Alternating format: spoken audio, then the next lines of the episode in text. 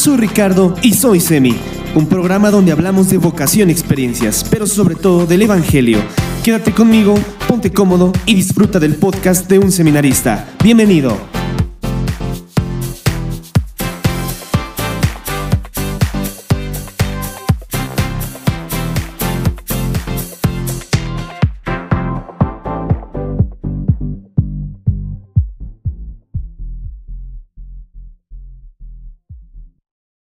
Hola, ¿qué tal amigos? Feliz domingo a todos. Les saluda su amigo seminarista Ricardo Talavera.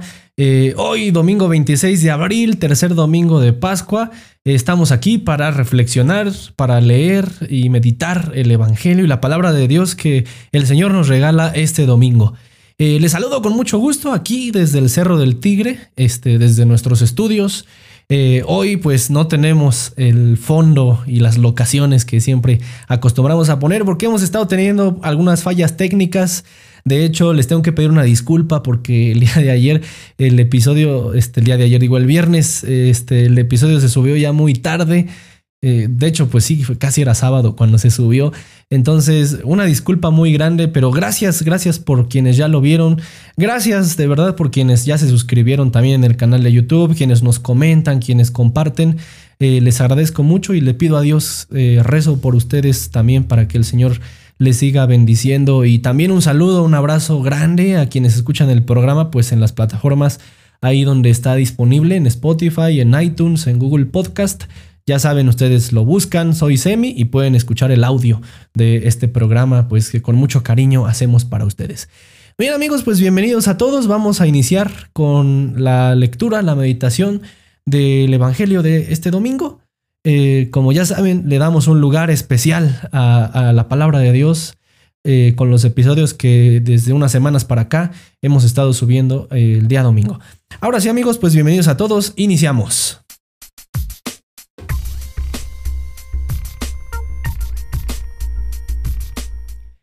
El tiempo de Pascua pues eh, está tomando su rumbo, está tomando forma eh, y poco a poco pues eh, nos está llevando de la mano pues a meditar varios misterios. Pero el más grande de todos, el, el, acontecimiento que nunca, nunca debemos de dejar que pase es el gozo y la alegría de encontrarse con Jesús resucitado. Eso nunca tiene que pasar este tiempo de Pascua, el reto para todos nosotros es que sí o sí nos encontremos con el resucitado. Porque del encuentro que tengamos con Jesús resucitado va a depender nuestra vida de fe, va a depender nuestra fe, va a depender nuestra esperanza, nuestra vida.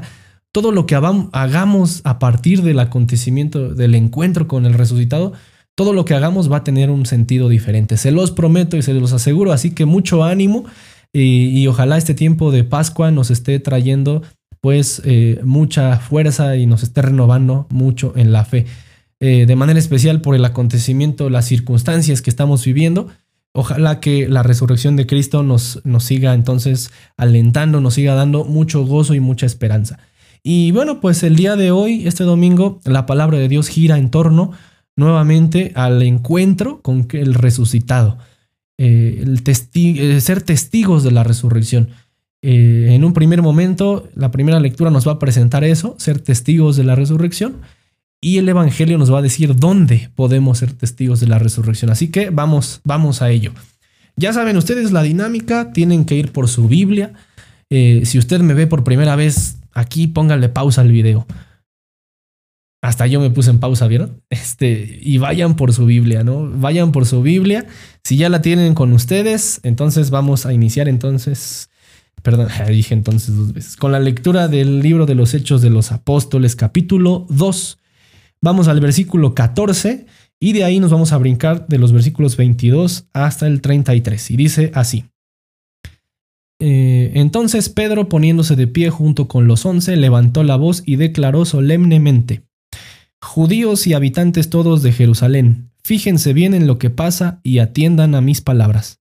Israelitas, escuchen, Jesús de Nazaret fue el hombre a quien Dios acreditó ante ustedes con los milagros, prodigios y señales que realizó por medio de él entre ustedes, como bien lo saben. Dios lo entregó conforme al plan que tenía previsto y determinado, y ustedes valiéndose de los impíos lo crucificaron y lo mataron. Dios, sin embargo, lo resucitó, rompiendo las ataduras de la muerte, pues era imposible que ésta lo retuviera en su poder, ya que el mismo David dice de él, Tengo siempre presente al Señor porque está a mi derecha, para que yo no dude.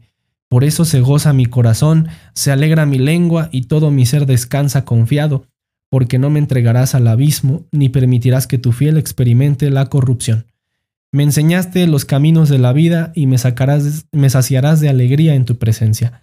Hermanos, permítanme decirles con franqueza que el patriarca David murió y fue sepultado, y su sepulcro aún se conserva entre nosotros. Pero como era profeta y sabía que Dios le había jurado solemnemente sentar en su trono a un descendiente suyo, vio anticipadamente la resurrección de Cristo y dijo que no sería entregado al abismo, ni su cuerpo experimentaría la corrupción. A este Jesús Dios lo resucitó, y de ello somos testigos todos nosotros. El poder de Dios lo ha exaltado, y él, habiendo recibido del Padre el Espíritu Santo prometido, lo ha derramado, como ahora lo están viendo y oyendo. Palabra de Dios. Bien amigos, pues eh, estamos en el capítulo 2 eh, del libro de los Hechos de los Apóstoles. El discurso de San Pedro que estamos escuchando, este, eh, está inmediatamente después del acontecimiento de Pentecostés. Ustedes si quieren pueden leer todo el capítulo 2 y de hecho se van a dar cuenta que en el capítulo 2 está la, primera lectura que escuchamos el domingo pasado, el famoso sumario, eh, el famoso tráiler ¿no? de lo que va a pasar, eh, de cómo era la vida en la comunidad de, de los discípulos, la iglesia naciente. Eh, entonces, el, decíamos, el discurso de San Pedro está inmediatamente después del, de Pentecostés. Esto nos asegura entonces que San Pedro estaba lleno del Espíritu Santo, lleno de un entusiasmo, de una convicción, eh, este, de una alegría eh, formidable. Él entonces anuncia y dice estas palabras. Los estudiosos de este texto dicen que es un texto querigmático. La palabra querigma significa anuncio alegre. Eh, este, entonces, como es un texto carismático, tenemos que leerlo con alegría, ¿no? Imaginarnos a San Pedro hablando esto con mucha alegría, anunciando con mucha alegría. Eh, de hecho, eh, se dice que este texto lo podemos dividir en tres partes para comprender el querigma, ¿no? En la primera parte nos presenta quién es Jesús, ¿no? el reconocimiento de Jesús, ¿no? Bueno, Jesús es el profeta, aquí dice el hombre, perdón, a quien Dios acreditó ante ustedes con milagros, prodigios, señales. Dios lo entregó conforme al plan que tenía previsto y ustedes valiéndose de los impíos, que en el griego original es los anomoi, anomoi, que son los que no tienen ley, los que no, sin ley, eh, valiéndose de ellos, lo crucificaron y lo mataron. ¿No? Dios, sin embargo, lo, ah, esta es ya la segunda parte, ¿no? Dios, sin embargo, lo resucitó ¿no? Este, rompiendo las ataduras de la muerte, pues era imposible que ésta lo retuviera en su poder. Eh, esta es la segunda parte, el anuncio de la resurrección. Y la tercera parte es la fundamentación eh, que, se le da a este acontecimiento por medio de la Sagrada Escritura. De hecho, aquí eh, San Lucas nos dice que San Pedro cita el Salmo 16 y también el Salmo 132 hace referencias a estos salmos eh, de David, ¿no? De hecho, pues todos los, todos los judíos sabían que el, el, Mesías tenía que venir de la descendencia de David. Entonces, por eso se vale de estos textos de la escritura para fundamentar el acontecimiento de la resurrección. Entonces, el querigma, el anuncio alegre que se hace aquí, es el de la resurrección del Señor.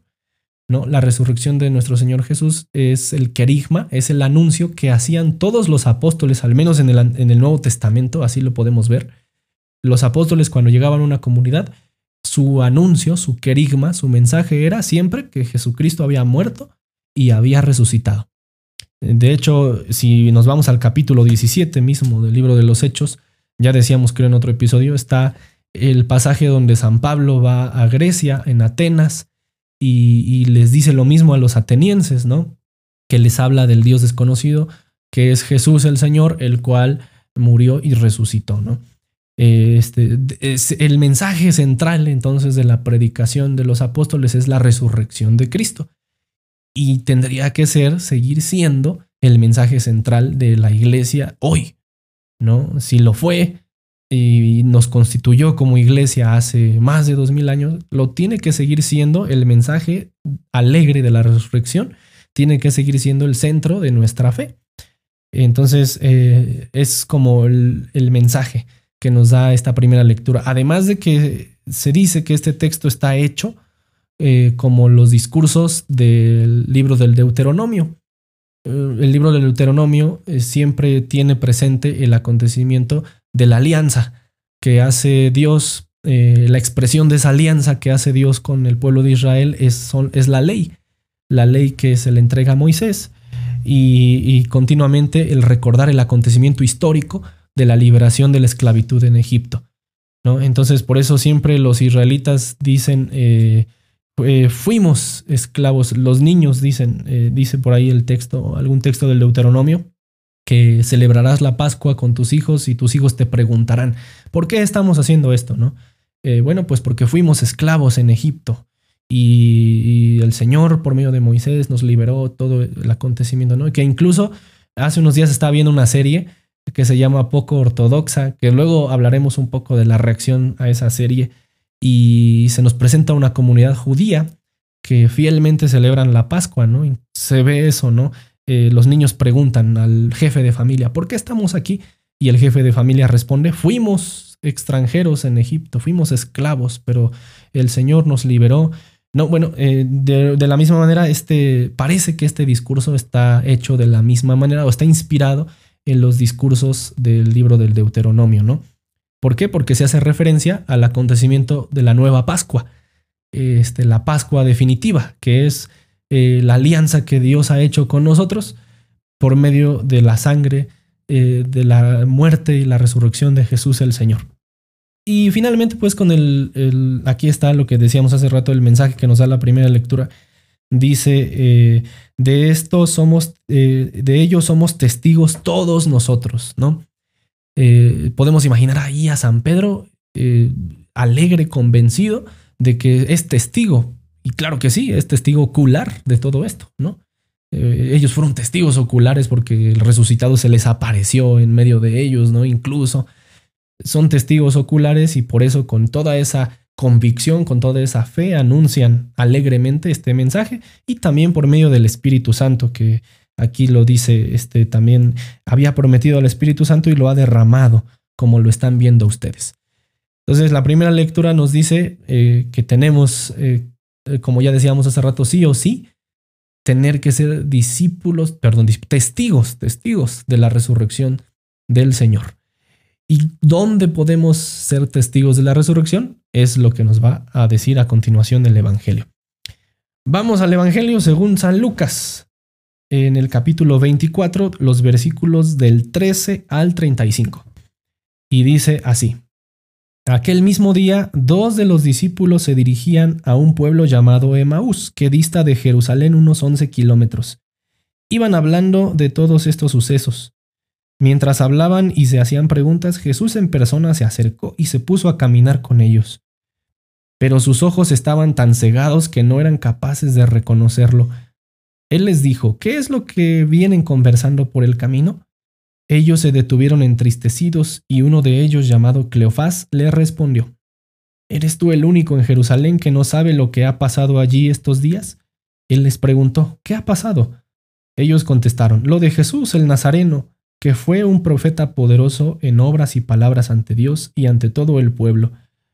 ¿No, saben, ¿No sabes que los jefes de los sacerdotes y nuestras autoridades lo entregaron para que lo condenaran a muerte y lo crucificaron? Nosotros esperábamos que él fuera el libertador de Israel y sin embargo ya hace tres días que ocurrió esto. Es cierto que algunas de nuestras mujeres nos, han sorprendido porque fueron temprano al sepulcro y no encontraron su cuerpo. Hablaban incluso de que se les habían aparecido unos ángeles que decían que está vivo.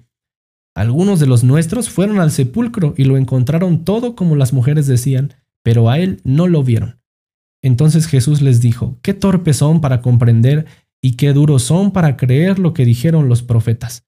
¿No era necesario que el Mesías sufriera todo, esto para entrar en su gloria? Y empezando por Moisés y siguiendo por todos los profetas, les explicó lo que decían de él las escrituras. Al llegar al pueblo a donde iban, Jesús hizo ademán de seguir adelante, pero ellos le insistieron diciendo, Quédate con nosotros porque es tarde y está anocheciendo. Y entró para quedarse con ellos.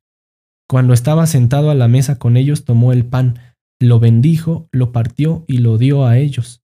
Entonces se les abrieron los ojos y lo reconocieron. Pero Jesús desapareció de su lado, y se dijeron uno a otro, ¿no ardía nuestro corazón mientras nos hablaba en el camino y nos explicaba las escrituras? En aquel mismo instante se pusieron en camino y regresaron a Jerusalén, donde encontraron reunidos a los once y a todos los demás que decían, Es verdad, el Señor ha resucitado y se ha aparecido a Simón. Ellos, por su parte, contaban lo que les había ocurrido cuando iban de camino y cómo lo habían reconocido al partir el pan. Palabra del Señor. Bien amigos, pues nos encontramos ante el famoso pasaje de los discípulos de Maús, que pues leyendo a los estudiosos de este texto podríamos entenderlo de dos maneras, ¿no? Hay dos maneras como de, de profundizarlo. La primera de ellas es muy, muy sencilla, que se trata de una catequesis, ¿no? Es la clásica, la que siempre se ha dicho, que se trata de una catequesis, de un proceso eh, eh, que así debe de ser la catequesis, ¿no? Eh, hacerse cercano, como Jesús se hizo cercano a los discípulos en el camino, les fue explicando las escrituras, poco a poco los va llevando de la mano hasta el acontecimiento cumbre que es la fracción del pan. Este, y ahí entonces ellos lo reconocen, se les abren los ojos y su fe se enciende. Es como es un, una catequesis, ¿no? Es un proceso. Y la segunda, que es la que me gustó más y es la que quisiera compartir eh, y profundizar un poquito más, es que eh, San Lucas, el autor de este evangelio, eh, está poniendo especial atención eh, que el lugar en donde uno se puede encontrar con el resucitado es en la celebración litúrgica de la Eucaristía, es decir, en la celebración de la palabra y en la celebración de la Eucaristía. Y ahorita vamos a ver por qué. Y esto lo digo porque volviendo a la primera lectura de hace ocho días, eh, recordamos que leíamos el sumario, el tráiler, ya decíamos, de, de la vida de los discípulos, de la vida de la iglesia en los primeros años. Eh, para ellos era de vital importancia reunirse en la escucha de la enseñanza de los apóstoles, la escucha de la palabra, la oración y la fracción del pan. Entonces, eh, por eso San Lucas no es de extrañarnos que en el mismo Evangelio nos presente que es importantísima la celebración de la liturgia de la Eucaristía. Y nos lo dice así como entre líneas en este texto que acabamos de escuchar. En primer lugar, pues vemos a unos discípulos, dos discípulos desconsolados, tristes. El mismo Evangelio dicen que, estaban, venían tristes, venían regresando a su vida cotidiana, ¿no? Cristo ya había muerto, ya no tenía sentido. ¿Qué estamos haciendo aquí? Vámonos, vámonos, no, tiene, no tenemos nada que hacer aquí. Venían regresando a su pueblo y Jesús les pregunta, ¿no? Este, ¿De qué vienen dialogando entre ustedes? De hecho, el texto original, el griego, dice eh, una palabra este, curiosa. Dice homileo y, luego, y aparece después homilein. Eso significa o tiene, este, de esa palabra está inspirada la palabra homilía, ¿no? Este, la homilía precisamente es un diálogo, tendría que ser un diálogo en el cual Dios nos da su palabra, nos regala su palabra y nosotros le respondemos, ¿no? Es un diálogo. Entonces ellos venían conversando entre ellos de lo que estaba pasando y Jesús pues se hace cercano, les pregunta, ellos entristecidos les responden que pues esperaban que él fuera el libertador de Israel, pero pues ya hace tres días que pasó esto. Algunas mujeres dicen que el sepulcro estaba vacío, de hecho hasta unos de los nuestros dicen ya fueron a ver el, el sepulcro y encontraron lo que ellos dijeron, pero a él no lo vieron. ¿No? Y Jesús entonces es cuando dice, qué torpes, ¿no? qué torpes son para comprender y creer, eh, qué duros son para creer lo que dijeron los profetas. ¿No tenía que suceder todo esto para que el Mesías entrara en su gloria? Y entonces, empezando por Moisés, los profetas les explicó. Y nuevamente volvemos al griego, al texto original. Eh, hay una palabra, un verbo que se aplica aquí. Aquí lo traduce como explicar, pero el verbo original es este, el verbo original es hermeneo, hermeneo, es decir, este, interpretar. De ahí viene la palabra hermeneia o ahí viene la, ciencia hermenéutica, que es precisamente la ciencia de la interpretación. No es lo mismo explicar que interpretar. ¿no? Interpretar es eh, una acción todavía más allá, que es como eh, no solamente eh, comprender el texto, sino entender el contexto en el que fue dicho y actualizarlo en la realidad de hoy. ¿no? Entonces Jesús germeneo, interpreta el texto interpreta los textos de las escrituras desde Moisés hasta los profetas y se los eh, interpreta a estos dos discípulos, ¿no? Dice que llegan entonces, esa es la primera parte, ¿no? De, este texto. La segunda parte es cuando llegan al pueblo, se hacía de noche eh, y entonces le, piden a Jesús que se quede con ellos porque ya anochecía. Él se queda con ellos. Eh, vamos a leer incluso nuevamente estas palabras, son muy bonitas. Dice, entró para quedarse con ellos cuando estaba sentado a la mesa con ellos, tomó el pan, lo bendijo, lo partió y lo dio a ellos.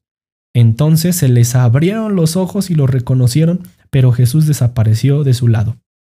Este es el, eh, la cumbre del texto. La primera parte eh, es la explicación, la interpretación de los textos. La segunda parte es la fracción del pan, ¿no? La Eucaristía que es cuando, cuando se les abren los ojos a estos apóstoles, a estos discípulos, ¿no? Se les abren los ojos y lo reconocen, pero de repente Jesús desaparece de su lado.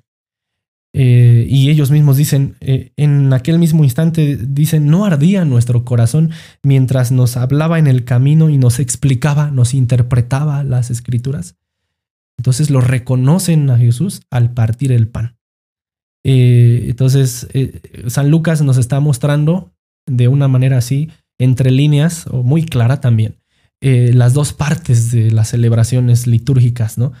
Eh, que es el lugar privilegiado también donde podemos encontrarnos con el resucitado, que es la explicación de la escritura eh, y la fracción del pan. entonces, yo, yo quisiera detenerme aquí, si vamos a meditar también esta otra parte. Seguramente, y porque de repente, porque es lo que decía, ¿no? Jesús desaparece de su lado, ¿no? ¿Y por qué yo me ponía a pensar? Eh, seguramente San Lucas y su comunidad de San Lucas eh, jamás vieron a Jesús, no fueron testigos oculares de Jesús como San Pedro y los demás discípulos. Es más, San Lucas era discípulo, era amigo de San Pablo, y San Pablo tampoco fue un testigo ocular de la resurrección de Cristo, ni habrá escuchado quizá de él, pero era no fue un testigo ocular. Y sin embargo, tanto San Pablo como San Lucas tienen la misma fe, la misma emoción, el mismo entusiasmo, eh, la misma convicción que los discípulos y los testigos que son testigos oculares de este acontecimiento. ¿Y cómo se logró esto? ¿Por qué? Porque ellos se encontraron con el resucitado en una celebración litúrgica. Eh, San Lucas muy seguramente se encontró con el resucitado en la comunidad, que se reunía para eh, escuchar las, las escrituras, para interpretarlas, y en la fracción del pan, como está escrito en el sumario que leímos hace ocho días en la primera lectura. Entonces, eh, San Lucas le está diciendo a su comunidad y con ella a todos nosotros que el lugar privilegiado para encontrarnos con el resucitado está siendo y es la Eucaristía, la celebración de la misa donde también nosotros, eh, donde Jesús mismo más bien es el protagonista, el anfitrión de la celebración en la persona del sacerdote, que nos explica las escrituras, nos las interpreta también, y también este, en persona del sacerdote nos se sigue entregando a nosotros en su cuerpo y en su sangre. Entonces, eh, es, es ahí donde podemos encontrarnos con el resucitado. Y fíjense que estos días eh, me ponía yo a pensar lo siguiente, eh, porque escuché eh, un mensaje del Papa, no recuerdo si en una audiencia general que también está siendo virtual, o en alguna homilía estos días que celebra también todos los días en la casa de Santa Marta, él decía que la iglesia no es virtual, o sea, esto no es la iglesia. sí, ciertamente los obispos de todo el mundo han dado la dispensa de que por esta situación que estamos viviendo nosotros podamos participar de la misa eh, por los medios de comunicación, las redes sociales y todo eso. Pero el Papa dijo, no, esto no es la iglesia. La iglesia sigue siendo la comunidad que se reúne para escuchar la palabra y para, para partir el pan, ¿no? Porque ahí está la iglesia. En ese momento la iglesia se vuelve a encontrar con el resucitado porque la Eucaristía es un memorial. No, es un memorial, eh, no es un recuerdo solamente. Un recuerdo se quedó en el pasado y puedes volver a ese recuerdo las veces que quieras, pero se quedó en el pasado, no está aquí. En cambio, el memorial eh, es, sí está aquí, es el, es el acontecimiento del pasado que se actualiza en el aquí, en el ahora, en el tiempo, en el espacio, en el hoy. Sí, eso, el memorial es totalmente distinto a un recuerdo.